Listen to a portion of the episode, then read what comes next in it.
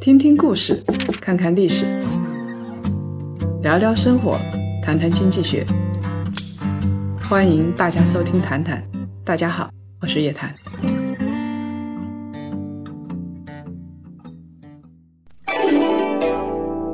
马云说：“下一个世界首富一定在大健康领域。”今天有这样一趟旅程，既能深入体验世界一流的医疗健康技术，又能实地考察最具投资价值的领域。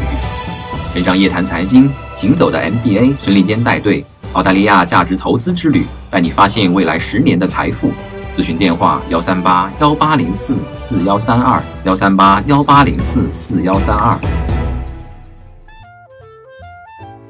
各位檀香，大家周五好，我们又在谈谈的时间里跟大家见面了。不知道大家最近快过年了，有没有想吃吃喝喝的，喝点酒啥的？最近呢，我们在看这个酒的公司的时候，包括在看新闻的时候，有一家公司叫酒鬼酒，最近爆出了一些关于甜蜜素的这个事件。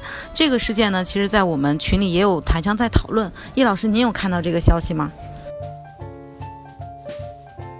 看到了，我不看到也不行，大往我眼里扑啊！这个事件有一点发酵，让我想起两件事情。第一是二零一二年的塑化剂，因为塑化剂的事情，当时白酒板块是大跌特跌的，刚好甜蜜素的事情爆发了之后，市场也大跌了一天，大家就觉得哟，这个白酒还能买吗？这个股票是不是又回到二零一二年了啊？白酒二零一三年、二零一四年，白酒又要跌两年了，大家比较担心这个事情。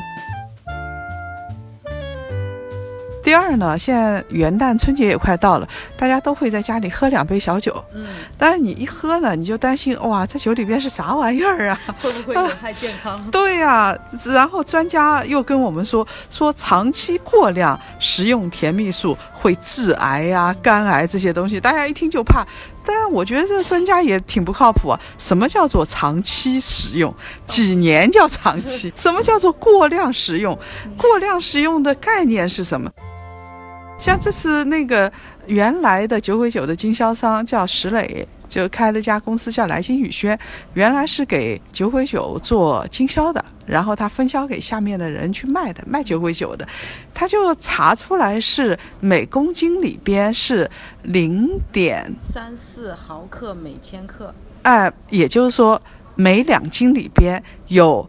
零点三四毫克，这是什么概念呢？也就是说，你五百毫升的水里边，大概一滴水都不到，这个甜蜜素是这个概念。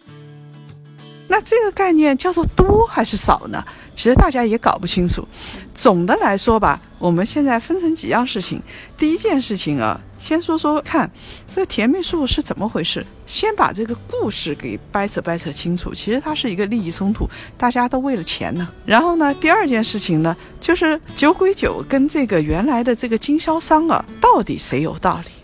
然后我们再来说一说现在的白酒里边，我们按照逻辑推论，我们不能做食品检验，对不对？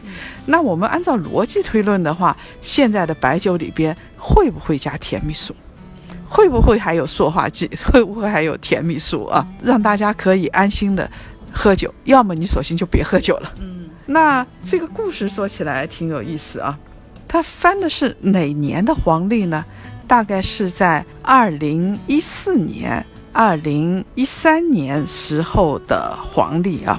这个来金宇轩这个石磊啊，他说我现在有一批酒鬼酒，我自己去检测过了，检测出来是有甜蜜素的。他其实说的并不是现在的酒鬼酒，他说的是原来的酒鬼酒。那是什么时候的酒鬼酒呢？我们估计啊，是在二零一二年时候出厂的酒鬼酒。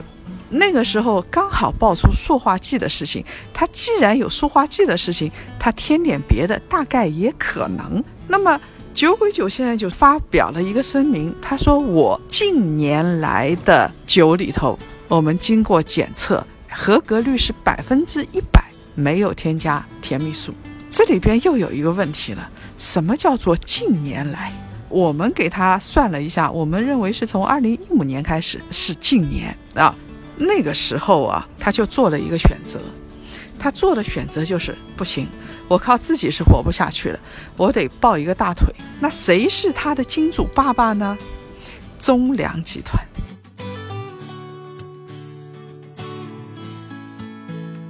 我们知道中粮是中国最大的粮油啊这个农产品的公司对吧？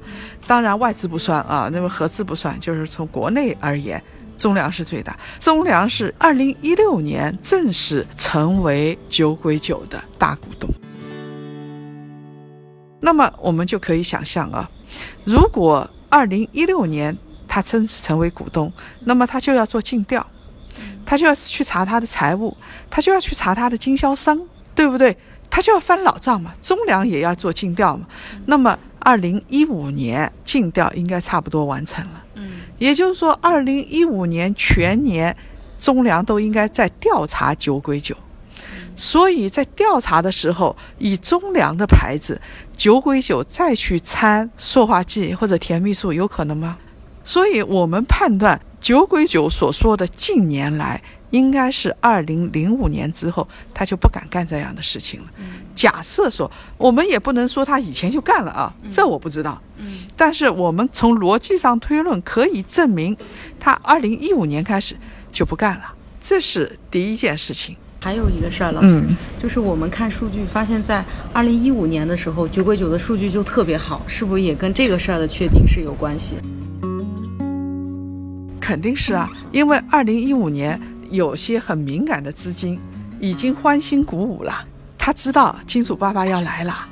白酒也已经跌了两三年了，再也跌不动了，也已经跌到谷底了。所以这个整个白酒板块当时包括酒鬼酒在内。那么我们刚才故事说到一半啊，就是说我们为什么判断是二零一五年之后，它酒鬼酒还是比较规范？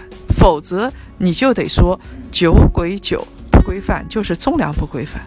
如果中粮不规范的话，那可以说中国基本上没有企业是规范的了。那你就不要说中国食品安全的事情了，对不对？这是一件事情。第二件事情，我们来破案啊！哎，这挺有意思。我们说的第二件事情，那为什么这个湖南当地，然后跟石磊就原来的那个经销商之间态度相差如此之大呢？现在啊，我们来看这个最新的消息啊。就是十二月十八号他举报的，哎，但很奇怪的是，我们看到酒鬼酒的跌停是二十三号，被举报之后，酒鬼酒是做出声明的，他的声明是公司严禁添加甜蜜素，而且也从未采购过甜蜜素，近年来就是经过什么国家地方各级食品安全部门的检测。合格率是百分之一百，这个是话是什么意思呢？就是我保证我的酒里边没有添加，因为甜蜜素是白酒必须要检测的一项添加剂，啊，所以它就是没有。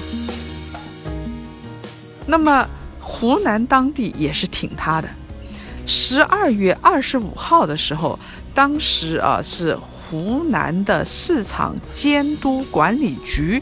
他发了一份报告，他说：“你们的这个在那儿吵吵闹闹，我已经都知道了。我们已经湖南当地检验过了，二十四号、二十五号我们抽检过了。对于长株潭、长沙、株洲、湘潭这三个地方在卖的这些随机，我们检测了一批。这时候动作快啊，随机检测了一大批，检测出来发现没有任何。”添加甜蜜素的事情都是合格的。那么我们知道他的金主爸爸是谁呢？啊，他的金主爸爸是中粮，对吧？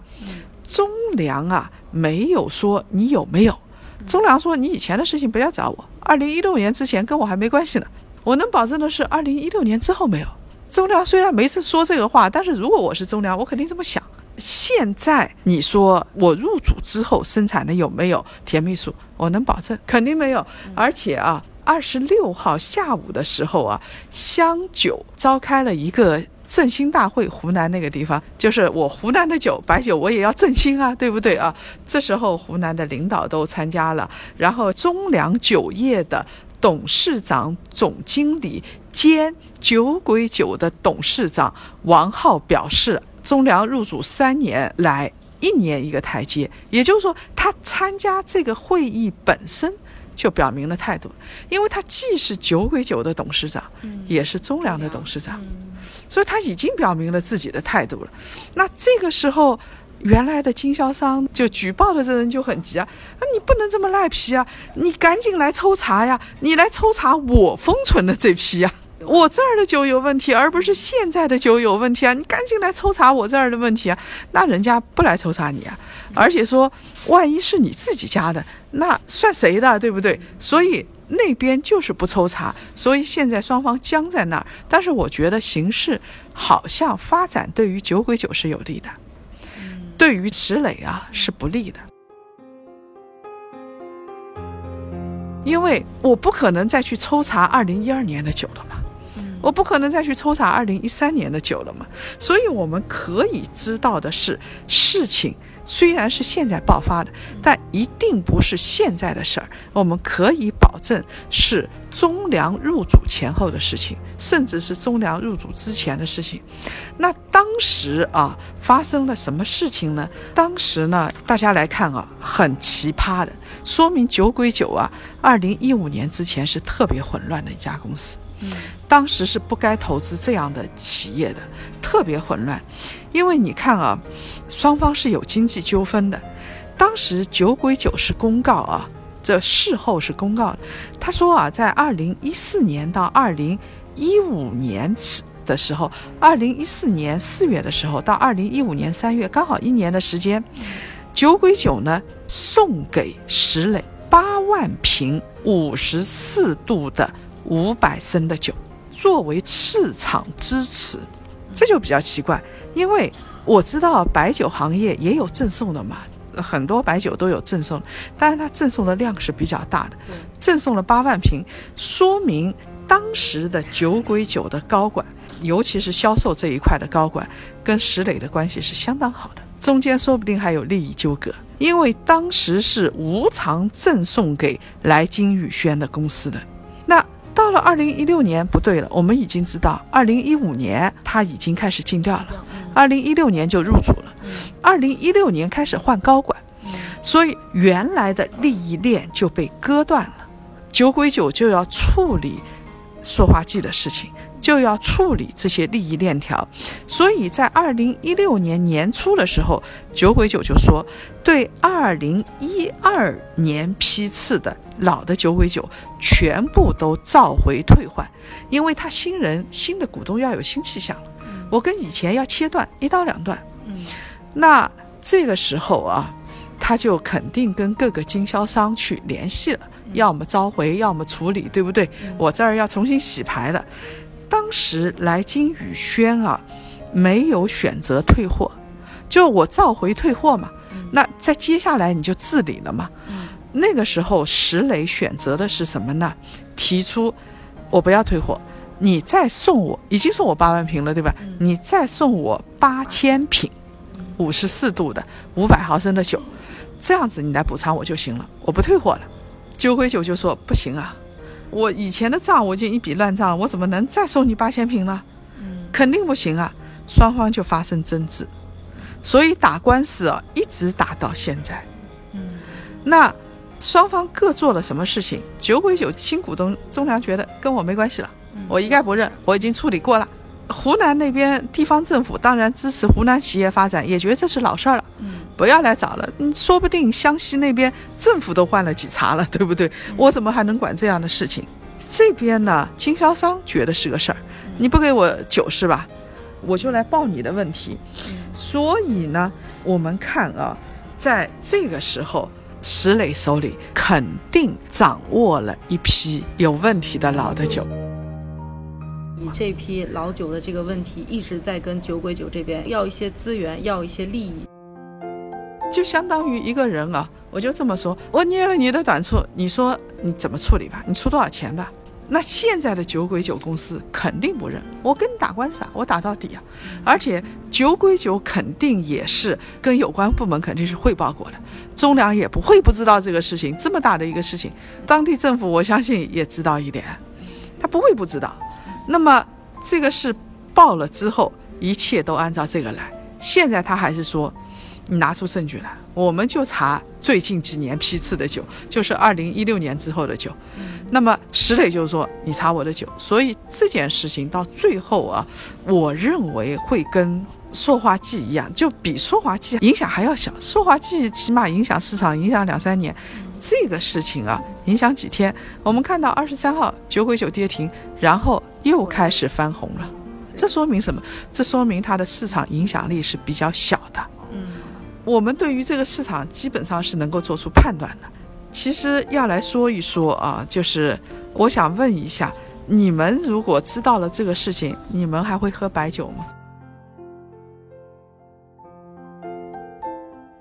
嗯，我是觉得，就这件事情吧，它最后就还有一点儿悬念在，因为那个石磊他说，他之前这个酒他自己送检过，而且有一次送检他是请了那个公证处对那个过程做了公证，呃他说就是后来又那个酒鬼的人去他仓库门口想把他酒拉走，反正说了一堆啊，就感觉是一个受害者的形象。那现在的话，他这些证据不知道后面这个法院诉讼这块是怎么处理。最后，因为现在的话，那他那个酒没有检嘛，这现在就有一个问题啊，这个酒已经这么多年了，到你这儿，你现在说这是你当，你九九九当初给我的，那说不清啊。对，这是这个问，但这个问题就在这儿，你就很难说得清这个酒你有没有调包过呀。所以，就看他当时他留的那些证据的这个。力度够不够？如果说他当时那些力度也不够的话，这个事儿基本上也就就这样了。就是，呃，如果石磊也算是做了，他其实现在这个全爆出来是最后一搏，嗯，否则的话他肯定私下去谈判嘛，对他不用去曝光嘛。他曝光就说明酒鬼酒一定没有答应他的条件，嗯他把最后的底牌亮出来了。他最后的底牌是什么呢？就是我手上有一批你的老的酒，有可能有问题，而且我当初是公证过的。他就相当于他做好了证据，我手上就是捏着东西，我来敲一笔，就看你处理不处理。现在关键问题是这个食品监管部门认不认，法院认不认？你到最后其实还是调解不成就打官司吧。嗯那打官司的话，最讲证据。证据的话，你这个整个证据链、证据过程，法院是不是认？如果法院不认，一切都是空的。所以我觉得石磊的胜算不是太大。当然，这个人能量还是很大，他找了几十家媒体嗯啊，一开始是十几家，后来现在发酵了那么大，对不对？他其实是一个有心，就是当初酒鬼酒高管层在变动，他意识到原来的利益没有的时候，他已经留后手了。嗯当时肯定是这样子。那么我们说说看啊，甜蜜素是怎么回事啊？你看啊，如果是要喝酒，请大家喝高端酒，起码是中高端酒，一定不要去给我喝几块钱一瓶的，那里边你不知道是啥玩意儿。因为高端酒不会自砸品牌啊，你想啊，它必定抽检的项目，主要抽检项目是什么？甜蜜素、酒精度、甲醇、氰化物、糖精钠、三氯蔗糖，这个都是化学的甜味添加剂，再加上一些其他的东西。塑化剂据说当初是因为运送的过程当中造成的，是吧？塑化剂事件当年的结论就是说，呃，因为塑化剂这个东西加到酒里面之后，它会显得很浑浊，就是酒厂是没有主观意愿去加这个东西的，它都是在它酿制过程中，这个酒缸那个盖子啊，有时候也会是有塑料的，包括它从这个酿酒车间到这个灌装车间这个管道也有塑料，然后有的酒的这个包装本身这个塑料盖子也会有。所以说，当年这个事件基本已经有一个结论。我觉得叶老师刚才说的一点，就我特别认同，就是像这些高端酒，它不会自砸品牌的，它搞这个东西没有意义，因为本身这个东西已经很赚钱了。而酒这个东西嘛，是我们这个老祖宗传下来的东西嘛，你你以前不加那些东西嘛，那味道也是很好的，是吧？你现在加这东西干嘛呀？你没有必要，它得不偿失嘛。但是就是这个低端酒真的是不能喝，这个我亲身体会啊。有一回是我们去朋友吃饭。临时有个朋友，他想喝点酒，就去旁边的小店买了买了这啊牌子我就不说了，那个反正就是某比较低端的那个酒，那个酒倒出来啊，我一闻就觉得不对，就喝下去之后，大家就大家都喝了两口之后都反应过来，不对，这个不能喝了。就后来我们就有跟那个卖酒的朋友聊嘛，他说，其实你别看就是那种卖十几块钱的酒，就这么便宜的酒，依然有人造假，因为比如说卖十几块钱啊，它成本如果它造假成本两块钱，它卖五块钱，那它依然赚了百分之百，这利润的空间是很大的。你看，或者咱们去回顾一下这个白酒历史上出现过的这些个大事儿啊，就包括出了人命的这些事件啊，都是这个假酒造成的，没有说是这个正规品牌的这些酒出现的问题，都是假的。所以这个就买酒的时候，这个来源一定要注意啊。就是你想想看啊，就是你喝了之后不是上头啊，你喝了之后身体出现状况的，甚至是这个中毒的啊，或者是眼睛出状况的，基本上都是用工业酒精兑的，那个才缺德呢啊。那还有红酒里边也有假的，用牛血兑的，我们都知道，对不对？有啊，就是整个它造假链条，这是这就是刚才那个菠萝说的一样，就是它的价格低，所以它销量高的话，它的利润还是暴利啊，还是暴利。那么，呃，现在我想跟大家说，就是几百块以下的酒还是不要喝了，但是呢，也没有必要草木皆兵。我想说的是什么？你比如说像，呃，以前啊，食品安全事件，你还记得这个日本？都检测出来问题，就是日本的那个血印的牛奶检测出来问题，包括那个中国台湾的那个叫什么饼来着，太阳饼还是什么，它里边有塑化剂。当时检测出来是全球是这个样子的，那么这个甜蜜素啊，我如果是一个千亿市值的白酒公司，我去加一个甜蜜素，这么大缸里边我加一滴，我神经病啊！我不会做这样的事情的。但是有的里头一定会有的，我们吃的垃圾食品其实很多的，有的食品啊，它是允许添加或者是允许添加一部分的，那比白酒要多多了。你比如说刚才说的。面包，尤其是果酱，大家喝的珍珠奶茶，所以我们尤其是吃蜜饯，又脏，盐分又多，糖分又多。如果说喝白酒你对身体不好的话，那你吃这种东西啊，绝对属于自杀的行为。当然了，我们这么说了，不知道这个食品企业会不会来找我们？有点担心。所以我想，我们有时候啊，第一就是不健康的不吃，第二呢，确实也要有抵抗力。对于酒鬼酒跟这个石磊之间的事情啊，我们刚才其实已经解剖给大家听了。我们推测是这么一回事，所以如果从以前来看的话，二零一五年以前，从这件事情我们推测，酒鬼酒肯定是家很烂的公司，管理混乱，利益输送，产品质量不好。但是二零一五年以后到现在为止，我们可以说，它应该是改邪归正。那么石磊现在再拿出以前的事情来说，是说实话，是因为利益方面的原因。那大家听了之后，过年还喝白酒吗？我相信该喝的还是喝，很多人都会喝的啊。跟这件事情相比的话啊，那个事情才奇怪呢，就红毛药酒啊。这个酒里边，这个中药协会，你砸牌子自己要砸牌子，也不能这么砸。红包药酒，说实话，这个就是一只不死鸟。我们大家都义愤填膺，但是呢，它就是能够得奖，是这个中药协会啊。然后呢，红包药酒得了个社会责任奖，据说啊是论资排辈，然后是论一个奖多少钱的。花钱买的。嗯。呃，有有媒体这么报道啊，这是中药协会的回应啊。然后中药协会现在表示不背锅，为什么这么说呢？我们大家都一看啊，是中药协会颁的奖，对吧？中药协会现在反响太大了，太恶劣了。中药协会就说了，没我们什么事儿。